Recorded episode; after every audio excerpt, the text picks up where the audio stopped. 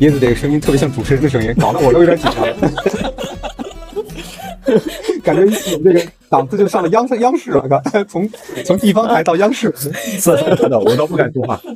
我跟你说，我我从那个毕业之后，然后就开始在电视台工作嘛，然后工作了很多年之后，又去了影视行业，然后又在互联网行业。所以说我在呃，就是工在媒体行业工作那么多年，我从来没有就是像今天这样面对面的跟大家去进行一些对这种直播的聊天，对，所以。对，所以我我我，因为我之前也是比较诟病我自己的声音，就是一说话，别人就沉默了。我们尽量不沉默。这个我看你就是之前说到跨界嘛，就跨界，那你自己跨了几次界？我跨了个，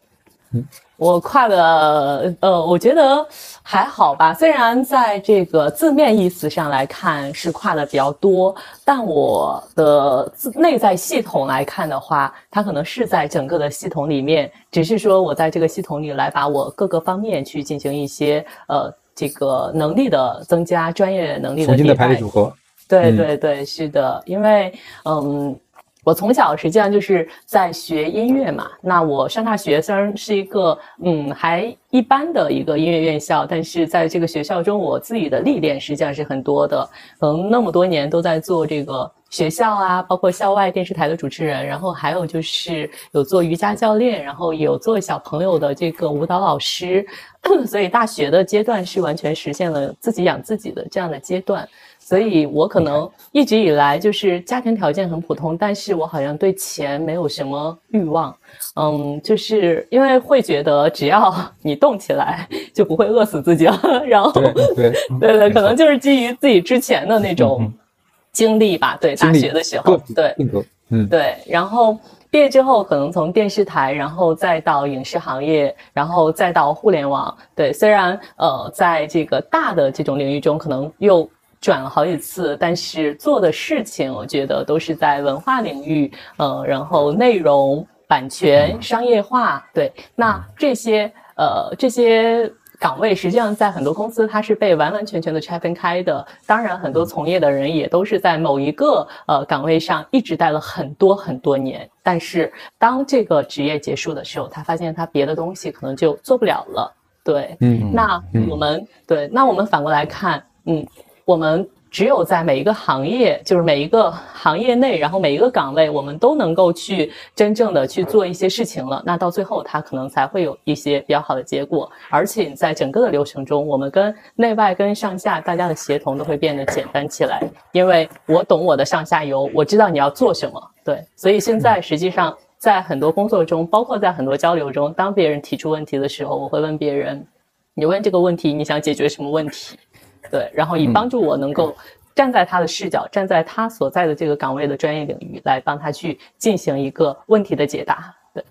嗯，那就是说你的经历让你更容易去理解别人，是吧？可以这么说吗？非常的理解别人，非常的理解别人在不同的呃出呃这个原生家庭教育的阶段，以及说不同的工作岗位，然后不同的阅历经历中，然后他的一些想法的出现。对我觉得我是那种可以。包罗万象，对我可以理解别人的各种观点，当然理解不代表赞同，但是我是理解的。对，那你身边的朋友们呢？他们有没有说啊，现在开始用这个 AI 去创业呀，或者说想尝试这样去开始做这种创业的工作？呃，这个我实际上也有观察了，因为呃，我有之前采访过我身边两个朋友，一个是程序员，一个是设计师，呃，然后两个都是男生，但是我发现大家好像对这个东西确实就像嗯刚才小苏说的，就他们是有内在排斥的。那程序员这个人他本身是一个非常。保守的人，然后是那种做后端，可能性格非常沉稳，然后一成不变的那种人，严谨，对对对对对。那我理解他可能排斥的原因，他是害怕说机器真正的取代他的工作了，那他可能将来失业是没有什么自身价值了。嗯，因为他是长达多少年的时间是一直在这个工作里面的，那当有一天机器取代他的工作的时候，他会觉得他无所适从，对，会有一种害怕的这种。那个内在的情绪在的，所以他是拒绝的。那嗯，设计师呃也是因为说设计师他是拒绝的，是因为他觉得这个工具现在还不够那么好用。嗯，因为我们要调一个自己满意的图出来，我可能要在那儿花上几个小时甚至一天的时间。对，然后它才能出来。那在大厂，又或者是说一些公司，老板是对它的产出是有一些要求的。对，所以说我们在开始使用这个新工具的时候，那老板你是否给了这些呃这个设计师一些空间呢？你可以，你是否愿意去牺牲你的时间成本啊，然后去让设计师在这个过程中去成长呢？对，对，我觉得这个就是核心的问题，因为呃。很多，我觉得很多人都是因为觉得说，我可能自己做比用这个工具更快，所以我宁可我自己做去节省那个时间。但是这有一个思维盲区，就是我我能不能去自己去调这个工具，让它帮我自己做的这个过程能更快呢？所以我觉得我我我至少我反弹过我身边的朋友，不管是做 coding 做程序员的，还是做设计的，其实都会隐隐约约有这样的心理。呃，怎么怎么讲，就是最最了解工业革命的，一般都是保皇党。对吧？我我我我的观点是这样的，对他们都知道，他们都知道的。我觉得他们一定知道，但是有可能有一点点是害怕，然后有一点点是嫌麻烦，但是更多的是说你没有去想说我怎么把这个新的生产力来为我自己服务。对，我觉得大部分是我看到的问题是这样的。对。刚才椰子举的两个例子其实已经很极端了嘛，就或者说很很很有代表性。可能不极端，蛮标准。对对，比较标准，应该说呃很代表性。对，一个属于比较恐惧，一个是嫌麻烦，觉得它效率低嘛，对吧？对。那当年这个汽车刚刚发明的时候，火车刚刚发明的时候都没有马跑得快，那前面还得有一匹马领领路呢，对吧？那当年这个纽约时候，我听说一个故事嘛，当年纽约有有有几万人的工作就是铲马粪，在纽约城里面铲马粪，因为马车多嘛。然后过了几年，汽车普及了，这些人干嘛去了？对吧？所以恐惧，我觉得不能代表说呃行动，恐惧只是一种情绪嘛。但摆脱情绪之外，怎么去做，怎么去消除恐惧，还是去了解新的东西。所以我觉得咱们群里面，或者说我们链接到的很多朋友，都是特别主动去拥抱 AI 的。那嗯，就有的人肯定会觉得很麻烦，很忙，很就是可能试了一下，觉得啊，他没有我个人去做快，还不如我自己怎么怎么样，还不如和我怎么怎么样。但真真正正去用了之后，你是怎么从中就产得到它的乐趣的呢？老修或者椰子，你们都是属于比较深度的用用户嘛？就是你们怎么能从 AI 的创作中得到这种乐趣呢？啊，我觉得说我说一点点，就是从从代码的角度，其实我是很直接的一个点，是我有一块儿专门需要做呃比较深呃也不是很深，就是比较深的一些数据分析的一一个工作的一个一个功能，本来是要等开发团队去开发的，但是呢一直等不到有人来开发。而且呢，当时的团队也也拒绝说，哎，能不能用一些新的 AI 工具来帮我弄？因为我当时其实已经提了，我说，哎，像 ChatGPT 有一些工有一些能力，我们是可能可以呃辅助我们去去做这件事的，不是说直接写，它可能能帮助你写代码写得快一点，大概是这个意思啊。但是当时的团队其实是也是拒绝的。那。最后就是变成说，其实我我我本来是排在十二月底做掉这个功能，然后结果最后我是在五月份的时候，我自己用了一个周末就把这个功能自己给做掉了。那我做的时候其实就是用了那个呃 GPT 的另外一个变形嘛，那个 Copilot。它是专门为代码优化过的那个、那个、那个、那个辅助的这样子的一个东西。我就问他，哎，我现在有两个 Excel 里面有两个行，我怎么把这两行的数据给提到一起来，然后做一个什么样的计算？这种问题其实对大神问是很傻呀，我可能会被打脸的。那那那就问这个问问这个问这个 Copilot 嘛？那他其实会，他不光会告诉你怎么做，他会告诉他还能预测说你下一步，哎，你是不是想要做一个什么样的一个计算？然后那个可能会有什么性能上的问题？我建议你不要这么做，你用另外一种方式做。然后其实我就会很快。把原来设想要做一个半月的东西，其实只用了两天，大概就就做了出来。就那个正反馈是非常强的，就是它已经是达到说能够呃让我说，哎，突然我远远超出我的想象，就是我没有用之前，我根本想不到这种场景。我我我大概说这些，嗯嗯嗯，对，老修他的背景是这样的，就是他能够用这个东西，是因为他最早是写代码出身的嘛，那只是后面他又去做了呃产品。对对，然后他现他可能有很长的一段时间他没有去写代码，但是当他有这种开发需求，然后开发资源又跟不上的时候，他用这个 Copilot 其实就直接就可以帮他帮助他完成一些基础编码的工作。对我补充一下背景，是的，哦，所以老薛是技术转产品，对，技术转产品，还做过营销，后面还干了两年营销。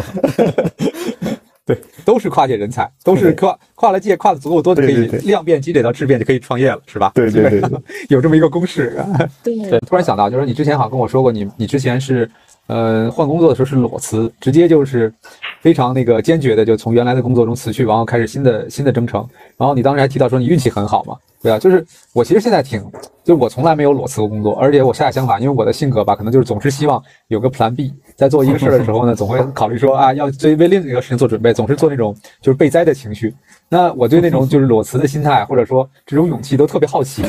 那你能不能谈谈在当时是怎么样一个状态呢？哦，呃，当然了，我觉得，呃，以下的观点可能只是针对我自己啊，对，因为因为因为我实际上从小到大是一个特别自我的一个性格，呃，那有自我的性格，那你必定要吃不少苦头，你才能够说从自我的那种状态到一个本我的状态。那然后在、对我觉得在这个过程中，在职业的过程中，呃，包括在生活的过程中，他是去呃不断的实现这个。个人的这种自我成长的，对，所以那工作呢，它实际上是让我的个人成长的更快速了一些，对。那我之前在呃几段工作经历中，每一次确实都是裸辞的，呃，我觉得就是因为哇，每一次都裸辞就很厉害了，始终坚持本我。哇，对对太强了。每一次都是裸辞的。当然，这个东西可能，嗯，怎么说呢？就是首先就是我自己生活可能就呃没有什么没有太大的压力，就是呃爸爸妈妈。这个也不用给我什么支持，我也不用给他们什么支持。然后，呃，我自己没有没有去这个结婚生子，呃，就还没有走上家庭这一步，所以我自己就是把我自己去呃这个照顾好，然后把我的情绪照顾好，嗯，然后把我当下的这种生活状态平衡好，可能就呃够了。对，所以嗯，那个之前的时候，那在在工作的过程中，可能就是做着做着，可能哎。到了一个节点了，或者说很多事情让我无法去忍受了，我可能是觉得，呃，我内在是那种强烈的呼唤，让我去换一下一份工作，或者说让我在这段工作中赶紧逃离出来，不能够继续待下去了。对我可能内在的那种声音会非常非常的强烈。当然，有的时候也是我的身体可能出现什么问题，对我就直接出来了。给你一那出来之后给，你一些暗示了。对对对对，会给我很多的这种就是。这个诸多方面的这种反馈，然后我自己就会嗯在里面就出来，可能就不想干了，就这种。但是我觉得这个确实也有不好的一面了，就是嗯，你没有在一个呃公司，或者说你没有在一个呃，就是大家所谓的这个一个行业中特别特别的深耕下去，是不是也会缺少点什么呢？是不是也会影响自己在职业发展过程中的一个呃这个呃就是步伐，就是自己在这个职业的这样的一个履履历，或者说在简历上是不是就不好看了啊等等对之类的。但是这两年就是，嗯，因为这几年的变化真的太大了，外界的变化太大了，然后生产工具的变化、科技的变化太大了，那。走到现在，反而会觉得说，以往的折腾可能都是有必要的吧。嗯，对，就是对，我觉得挺好的，就是决策成本低嘛，我觉得是一个优势，也不用太担心吧。对，然后我我记得我最早在一个也是一个大厂做嘛，然后呃那时候应该是我做的最久的一个工作，做了五年。对，然后我当时要离职的时候，我就觉得非常的纠结，我当时的心态就是呃就不敢出来，会有一种不敢出来的那种那种心理。但是后面发现，呃，如果你你出来以后，就发现好像外面可能更好。对，因为你在大厂里面，你会对，就是它它是自己的一个体系。就其实你很多的想法，包括你的世界观，包括你工作方法，包括你讲的话，呃，你其实是都是在那个小的社会里面的，你其实跟外面的社会没有太多的关系。特别在一些啊、我们讲叫做更重视用数字管理的公司吧。对，啊，对，其实对它其实越大的厂越是这样，嗯越大厂它会构成一个小生态嘛，在这个小生态里面，你生活时间久了，你会产生一个完全不自觉的依赖。也就是说，在这个生态下，你可能如鱼得水，或者说已经非常适应了。但真正在面对现实或者说真实的挑战的时候，你反倒没有那个能力去处理了，因为有些东西已经退化了嘛，对吧？对就是所谓生物学的用用进废退嘛。嗯，对，我特别特别同意还是挺庆幸，就是能够早一点出来的。我很多同事在里面做了好多年，就是做了十几年，有的做了二十年，有的想干到退休。对，但是但我觉得可能那个行业都已经已经下去了，那个周期都待到那个周期都过了。对，这不就是动物园不是那个动物世界里的吗？你把笼子里的动物养养久了，你把笼子打开，它也不见得会跑了。它真跑了，它还得还得想办法找出门来再跑回来。对，但是这个没有对错嘛，就就像叶子讲，这个也没有对错，或者只代表只代表个人嘛。对对，个人对，因为确实每个人性格就不太一样。对，可能有的人性格中勇敢的部分，然后特别自我的部分多一点。那也有很多人，可能他就是不敢。那我就是不敢，就是直接出去。我觉得当下的状态就是对我而言，对我现在的生活状态是 OK 的。那我就这么待着呗。实际上，对，实际上大家的这种决策可能都是跟呃自我在生活中的一种状态，然后他在社会中的一种身份都会有密切的关系的。因为因为我们看过非常多的，有的人是有的选的，有的人其实他是真的没得选。对，但是对。就是，但尽量吧，我还是觉得尽量就是我们能够做到让自己有选择的自自由嘛。就是今天我想创业，我可以创业；明天我想回去打工，我还可以呃去打工，或者是我我今天想做这个，我今天想做那个，尽量有一点，我觉得尽某些就是某种范围内，尽量给自己留一点选择的自由，还是蛮重要的。对对对，是的，是的，因为有的时候会觉得说，哎，我当下的安全，实际上在未来来看，它是非常危险的。那我当下的这种危险，也许在未来几年看它是安全的。对，所以很多东西都是非常相对性的。嗯，所以可能我们做决定就是针对我们，哎，当下的心境、当下的生活状态，怎么样的选择能够让你变得更好？觉得这个只有自己的内心才会知道。因为有的时候外界给予给予的一些呃，这个给予的这样的一些就是怎么讲帮助呀，或者是一些观点呀，对他可能就嗯就就就。转化成内在力量，对对对，而且也许它是不适合你的，对你可能没有在别人中的那种观点中得到什么启发，对，反而会让你的步伐变更乱，对。对对，我觉得这个女性的视角特别重要来做这个事情，为什么？因为很多男性去做就选择工作，他会过于理性嘛，他会就是综合判断，甚至有会列一个表去选择说这个工作怎么样，但其实你到那边你发现氛围不对，就是气场不对，对。对对对，你说那种情况就是我。我 我之前就是这么做的，我因为我以前也在外企，一家美美资的上市外企，我我干了八年才出来，呃，刚好就是属于小苏说的比较久一点的那种，哈，但是还没有死成像贤哥说的出来的那个已经不能适应的那种状态，那差一点就快爬回去那种，对，那个就是出来之前真的做了个脑图，然后脑图分析了个半天，到底哪个鬼，这个 SWOT 都要拿出来分析一遍了，哇，然后那个各种管理学技巧都用上了，然后出去了以后。结果第两第二个月、第三个月就发现完全出的问题根本都不在我那张表上，因为我根本没有跨界 啊，就是想出来的问题。对对对，身边的人都是搞技术相关的人，其实很多问题根本不在技术层面上出的问题，就是呃从从家企业出来创业，就是碰到这种情况。哎，那刚才椰子其实你讲的一个东西，我觉得很有很有意思，我我想可能刚好刚好讲一下，就是裸辞这个概念啊，其实就我我跟贤哥可能比较像，在前面就是总是要有个 Plan B。直到做到我们现在自己这家创业公司的时候，就没有这么多的想 Plan B，就是可能心里就会有像你刚才说的那种感觉，是哎，反正可能身体或者身身体状态已经知道我不适合现在的这份工作，我应该要出来做一个自己想做的事情，就有有那种感觉。嗯，但是呢，我昨天听了一个有一个很现实的问题啊，就是大家可能也许在未来的五年到十年，可能都会被迫失业。那是个什么东西呢？我我是昨天听那个清华的一个教授讲了一个在混混沌大学讲的一个分享，那他的故事很长的，我长话短说，只讲一件事，就是他讲的是那个呃山姆奥特曼，也就是 OpenAI 的这个 CEO，他有一个非常宏大的一个远景，我我我想可能大家都不知道，我也是第一次知道啊。他讲的就是说，他希望的未来是呃用这个通用人工智能 AGI 通用人工智能去代替掉百人类百分之九十九的工作，发动第四次的工业革命。百分之九十九的人都会失业，但是呢，他会解决一个问题，他有另外做了一套方案叫 UBI。这套方案是什么？就是做到说每一个人每个月都可以从 OpenAI 拿到一万三千五百美元的补这个生活补贴，对，无差别发钱，差不多是十万人民币的样子。而且他已经把这个模型在美国的巴尔的摩的一个地方的社区正在实验了。他就想试验说，当大家不要为了生计而去工作的时候，会怎么样？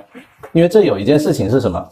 这个这个清华的清华的教授他讲了一个事情是我们第二次工业革命，很多人是阻碍那个说，呃，我不想用这种机器，就我们刚才讲过的那种心理，就是我我我就是我我就是干很多体力活的，我不想用这些机器。但是真正的蒸汽机改良之后，它就是让大量的那个百分之九十九的人都失业了，然后失业的这些人被迫失业之后。实际的情况是在那个后面有很多人去做了新的事情，然后整个社会变得更为的繁荣，更为的多样性。那所以这么一个问题，对于我们现在有点像思想实验了。我不知道它能不能推到全世界，但是它这个思路，假如回到我们现在来讲，未来五年到十年，假如我们现在都都失业了，你但是也不用担心钱，是因为它有一个地方不是一定收 AI，但是它会给你发足够的钱，你肯定衣食无忧，教育无忧，医疗也无忧。那这个时候我们干嘛？我们 就好好的做个，就好好的做个人吧，就干点人该干的事儿吧。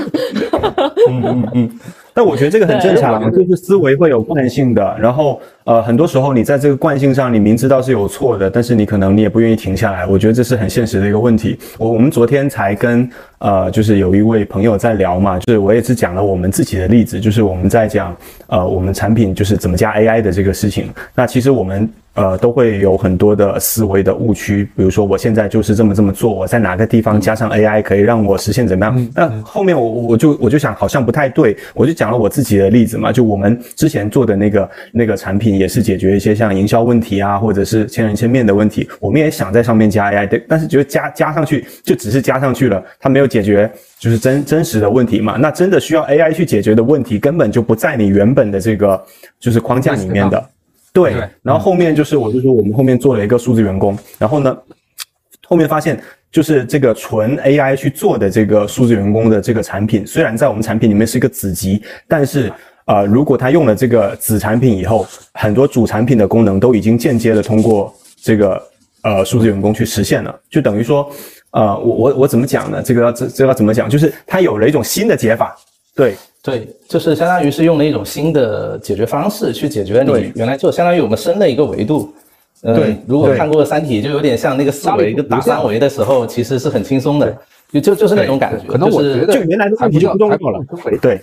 对，我觉得还不算升维，我我更喜欢说是加一条辅助线，就是你以前的解题思路可能根本就不在这条这个平面上面对吧？加了条辅助线之后，你发你突然就发现这道题可以解了，而且发现这就这就是得分点。嗯，对，你就发现原来的问题好像不重要了，然后现在这个新的问题有新的解法，会产生新的需求、新的客户，然后会有新的收入，就就全新的一件事情。对，然后甚至对客户来讲，就变成说有了这个新的解法以后，它可以产生新的工种。对，就是比如说我们当时说，就还想数字员工这个这个例子嘛，因为我们自己自己做的有有很深的感受，就是我们当时做出来，呃，是想让客户去解决他社群运营的问题嘛，因为很多人他就不敢去做私域或者不敢做社群或者没有人，然后他用了这个以后，他就发现，哎，他只要一个定义这个。怎么去运营规则的主管就行了，他不用去做这些劳动密集型的工作。那我们我们退一万步，假设这个东西非常成功的话，那是不是以后那些做社群运营、定点发东西的这些小小小弟小妹，那可能就就会失业了？对，那他们会去做什么的工作？那就会产生新的需求、新的工种嘛？对对，那因为这些劳动密集型的工作已经被被呃 AI 给取代掉了。对，是的，是的，是的。我想接一下刚才老兄那个话，就是无论我们管它叫思想实验也好，还是对未来的展望也好，反正我的就是我这两年形成的一个就是世界观的一个升级吧，我是这么觉得。我觉得就人类的历史其实还很短，就如果放在宇宙的尺度上来讲的话，我们很多东西都是很幸运的。对，就是可能你看人类，就现在不是有一种说法吗？就是到底有没有外星人？就是很多人会相信有宇宙有这么多颗星星，那上面肯定有外星人，只是我们没有互相看到罢了。但也有人会说，人类之所以产生的中间的幸运程度太高了，那有可能人类就是。整个宇宙中唯一的文明 文明体，这是偶然吧？很很惨，这是一个偶然，对，嗯，完全偶然。所以我觉得，我我现在唯一相信的就是人类的适应性。我觉得任何事情出来之后，人类就是活下来的人都能适应它。你就像一次这个这个 SARS 对吧？然后那个不是 SARS 什么 SARS，这个这回这什么的话，COVID 对吧？然后这新冠，新冠之后不是大家也都在适应吗？然后以前工作可能都觉得见面不行，不得不见面不行，然后后来不就突然改成线上了吗？然后呢，突然改成了很多种方式，所以我觉得人类的适应性是超乎人类的想象力的。所以这个情况之下，就是要边走边看。回到这个 AI 上来讲的话，我我宁愿就是尽快把脚踏进来。我都不知道我会在这个水里面站多久，也不知道我能能不能游起来。但起码我在水里站着，我感觉到被这个冲刷着，就就会有很大的这个很大的这个收获。对，因为你说的可悲一点嘛，是我们必须得活着嘛，对不对？但是我们时间那么长，但我们怎么去适应适应这个这个变化？硅谷那边现在两波投资人，一波投资人专门投 AI，这不用讲了，大家已经懂了。还有一波投资人就是专门投健康的，让大家尽可能的活久一点，顶到那个 AI 真的到了那一天的时候就不一样了。对，马斯，我看前两天新闻里马斯克不是说已经那个就是接入式的这个啊呃叫什么来着 Natural Link 那个什块儿，嗯对 Natural Link 对，然后呢已经进入到人体实验阶段了嘛？他觉得植入这种这植入芯片或者说叫这种机器和人结合、人机结合是唯一人类对抗 AI 的方式。虽然他用了用了唯一这个词儿，但是我觉得确实是就是去一个思路。我倒是支持他去做尝试，只要别在我身上装就行了。说得好，成熟以后再说。对。对，所以这两天也是这两天，正好刚才说到这个，有两个朋友嘛，一个人来问我这个孩子升学，就是要要大学了，说想报什么专业，想听听我的意见。然后有一个是为了这个要出国，因为在国内可能这个年纪了，也想就出国换个生活环境。然后我问到我的意见，其实我都没有给出具体意见，因为我觉得在这个时间点上，谁都是谁都是这个看不到未来的。但是我的意见就是什么呢？就去积极拥抱新的东西。嗯你无论在做什么，对吧？你无论在做什么，但只要你去拥抱新的东西，而不是守着过去的成绩，那其实就是有机会。还是那句话，就是社会在变的时候，我们根本不能去做一个具体的计划。像之前老修说的是画个脑图，可能三个月之后你会发现 所有的东西都不落在那张图上。完全都不在那张图上。对对对对，所以何必花？就是何，但是做准备总是总是必要的。比如说现在一样，我们大家经常去谈论 AI，去看这个最新的技术，看一些新闻，然后但更重要是动起来。是，就出来混很重要是要出来呗。那然后我们其实我我会觉得说还有一点很重要是向内多看一点，就是就因为我们自己的认知有限，但是自己想要做什么或者做什么东西比较来劲，这个还是自己可以掌握的，这别反而是别人不能告诉你的事情。但我觉得说到未来 AI 的时代，其实你就想象，如果赛博奥特曼的这件事情它真的做成了。它这个 AI 能够把原来百分之九十九的这些，不管什么律师啊，然后教师啊，然后包括我们这些码农啊，大家的活都都已经代替掉了。那那个时候做什么做什么呢？就真的做什么你自己不都不知道自己要做什么的话，那到那个时代可能就非常难受，非常非常的难受。我昨天还看到一个数据，也是讲这个事情，就是说美国的已经出了一套统计，就是百他认他们认为是只有百分之三的目前啊短期内的只有百分之三的人会被那个 AI 直接替代，百分之六十七的人是被。那些就是是会用 AI 的人，他能够留下来；不会被用 AI 的人会被会被替代掉。也就是，然后还有百分之三十的人是完全长期都不会被 AI 替代。那也就是说，百分之七十的人还是如果在他模模糊糊不知道自己干啥的情况下，可能最后只能去干那百分之三十的那个事情，长期不会被替代了。那这个其实影响还是蛮大的。我觉得到最后还是要自己去知道向内看自己到底适合做啥吧，想做啥，这还是蛮重要的。嗯嗯，是的，是的，就是。可能需要先认识自己，然后知道自己在哪些事情上能够创造出价值，然后能够明显的感知到和哪些人链接，可以启发自己，让自己有新观点，从而去行动下去。这个还蛮重要的，对，因为我实际上在、嗯、呃来这份工作之前，我有一我有一年多是自己在做呃数字藏品创业的一段时间里，对，但那段时间我发现我接触的人做的事情，呃，然后链接到的人都和我。比如说，在之前在大厂或者说影视行业是完完全全不一样的。对，那这帮人他有没有给我一些？呃，当然也有很多优秀的人啊，但是我依然觉得说，可能这段时间是一个缥缈的，是没有让我呃链接到比我原来的呃这个。接触到的人，或者是说实现的自我价值更广阔的，对对对，可能没有对，所以我后面哎又会觉得说，哎，我现在实际上我的整个的呃那个试我的试错试错成本是不够的，那我现有的这种呃钱也是有限的，那我接下来如何能够呃再次突破自己，能够实现自己更大的价值呢？那我。我就是思来想后，然后又去 对看过往的经历，然后又问自己的内在的东西，然后觉得哦，我实际上是适合啊、呃、互联网工作的，我实际上是适合在呃互联网，因为互联网实际上它的这个人才的密度是更大的。对，那我现在当下这个年龄，可能就是适合在这里再去不断的精进自己，来跟他们去啊、呃、学习，来在一些业务上去做出新的突破和成绩。那可能这个是我呃当下或者说未来几年要去做的事情。对我可能就是属于、嗯、呃比较明确的自己呃比较明确的知道自己想要什么。对，对我也觉得是，听下来觉得椰子就属于那种想的比较清楚的人，然后或者说起码对自己认知比较比较比较清楚的人，嗯。我觉得互联网来讲的话，其实更多的是把这个人的一种这个社交状态提升了。大家可以不不基于只是线下的这种空间范围内的，可以在整个时空的范围之内都能够有另外一种层面的交流。所以包括 AI，我觉得这一定是或者创业本身吧，一定是要走出来。然后我个人的经历就是这样，就是完完全自己去想了很多东西，都属于那个闭门造车。然后时间长了之后，发现自己会陷在那个圈子里。但一旦出来聊，就算被人骂，也会觉得这个思路打开了。这个创业的状态来讲，我觉得不是等出来的，也不是自己想出来准备出来的，更多的时候是链接出来的。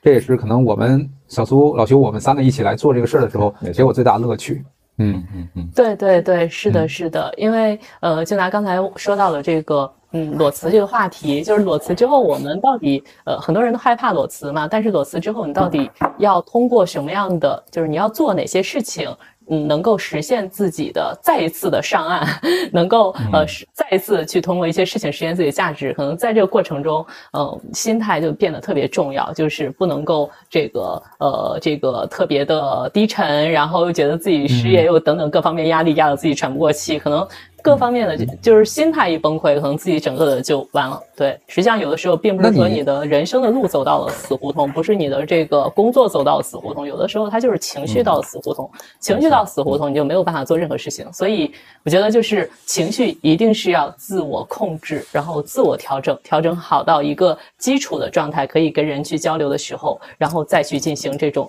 优质人脉的一些链接，从而让自己在其中有一些新的观点，然后运气这个时候。就来了，可能就对某一次你就哎上去了，就这样。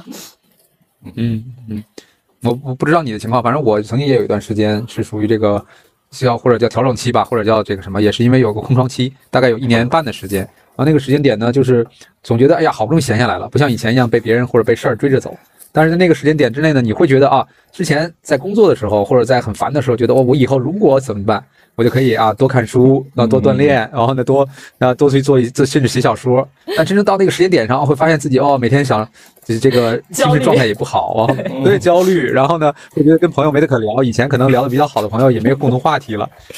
这种时候，这个时候就是说，我觉得只有身在其中的时候吧，你才会觉得心态是很重要的。然后心态重要的同时，你会觉得力量来自于哪，对吧？不能光靠晒太阳就行。所以这个时候，你一般是怎么靠靠什么去获得能量呢？嗯，但不得不说，晒太阳真的是一件非常有效的事情。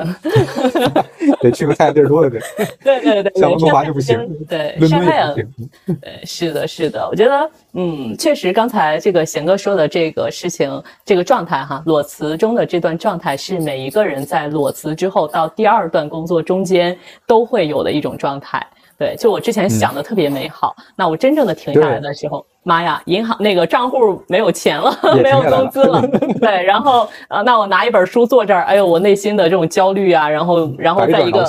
对百爪挠心，然后再加上说，嗯，我之前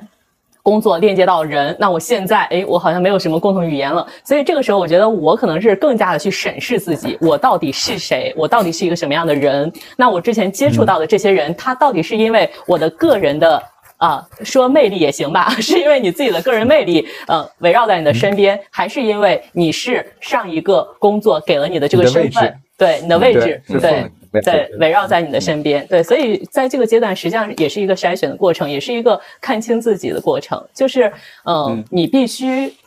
你必须是一个对别人、对社会有价值的人，嗯，你必须是一个有价值的人，所以。你就朝着这个在就是在这段 gap 的阶段中，你会找到一个目标，或者说你会更明确这个目标，就是你必须是做一个对别人有价值的人。说难听的，就是别人要利用你啊，你得有别人利用你的价值。嗯，对。那这个时候先把自己工具化。对对对对，你要先把自己工具化。对，就是我。你认识我，我可以帮助到你，或者说我有可能帮助到你，那这个时候别人才会给你链接。如果说你是一个一无是处的人，别人为什么要花时间花精力在你的身上给你链接呢？所以在这个阶段下，我可能会。看我自己热爱哪些东西，我能做哪些东西。我不管说结果怎么样，过程怎么样，我先去做。我做了之后，好，那我身上可能就会有了一些标签，我的能力又有了一些精进。那我的这种呃跟别人链接的呃这个点可能又多了起来。对，所以那这个时候你跟别人聊天，跟别人说话，别人是 OK 的，别人是理你的。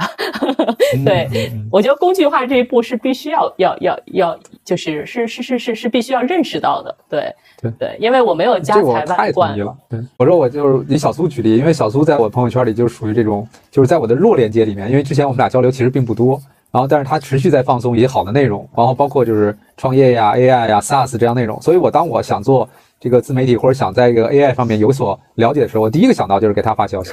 所以这可能就是说，对刚才椰子说的嘛，你在你的价值是什么，对吧？你的这个在朋友圈的价价值，或者说你在你的所有的通讯录里面的价值，可能就是被别人标签化到一个工具的属性上面。然后在这个情况之下，大家想到你的时候会想到这个功能，然后链接到你的时候发现你还靠谱，那事情就成了。对对哎，贤对，哥，我我讲一下，就是你刚才会这么说，但是其实我没有这么想，就是 愿意听一下这个对方的观点。对对对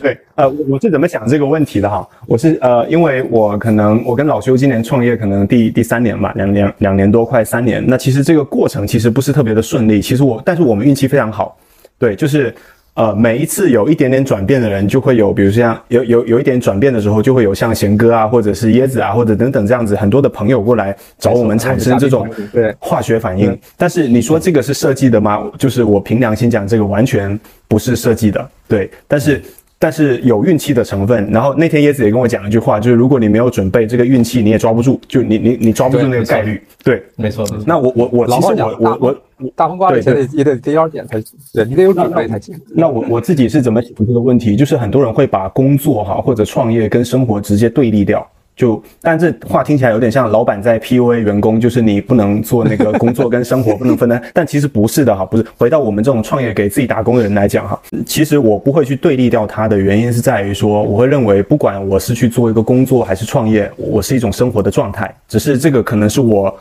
白天八小时要做的事情。对，但是到了下班以后，我不能跟他对立掉。对，但不能对立掉，当然也有包括说，可能我下班的时候也会工作了，那或者是说，但更重要是生活会给我的工作一些养分嘛，或者我的工作能给我的生活一些一些养分。其实这个是呃蛮重要的，因为之前在创业之前，其实老修知道我们其实特别忙，就是对呃不敢说九九六吧，但是真真的就每天的日程就是被排满的，然后回家也已经特别晚，然后包括我当时工作的时候，我小孩，呃我最忙的时候，小孩可能才一岁。